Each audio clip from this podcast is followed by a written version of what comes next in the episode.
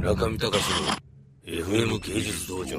じゃあなんかそれ、大道コレクションとか、去年ちょうどね、画集作ったらどうですかって、1年終わっちゃいましたよ、大道さん。どうですか、これ。早かったですね、1年。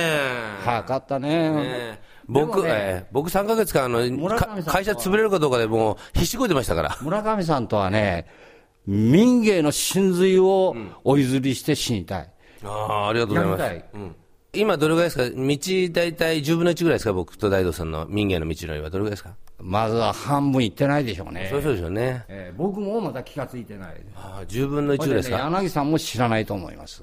だってあのーなんか新幹線が民芸っていう話もあったんですかは新幹線も民芸だっていう論争があったんでしょあそうですか。すみません。それは知りません。はい。ですからね、おそらくね、これから、あの、村上さんと焼き物でお取引する場合はね、道の世界でしょ。もう、 み道がないでしょ。ない僕らが作っていかないかん道ですわ。高村光太郎絶対に。高村光太郎で、村上さんは、僕の前に道はない。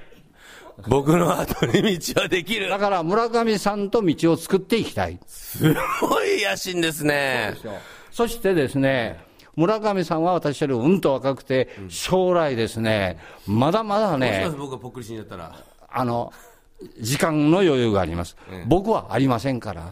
だから、僕もないですもうこれからはですね、銭金よりもですね、いかに村上さんにいいものを渡せるか。で、村上さんがそれだけの力を持って取っていただけるかですよ。そうですよね。ええそりゃそうだ。それだけですよ。すいませんでした。ねぎらしていただきま して。やりましょすごい聞こえてないと思いますけども。あえの、ねぎらしていただいてありがとうございました。う。いいえ。ずいぶんあの、100万近くねぎらしていただきました。ありがとうご問題じざゃあいりまません。僕はねす。、申し訳ございませんでした。村上さんにね、もう本当に心かそらのね、その代わり年内に入金させていただきましたあね。りがとうござい ます。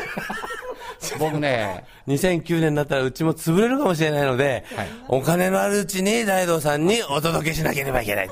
これだけはね、もう大道さん先あんまりないの分かってますから、 ええそう半年待ってくださいって言いませんから私もえ。待ったなしと。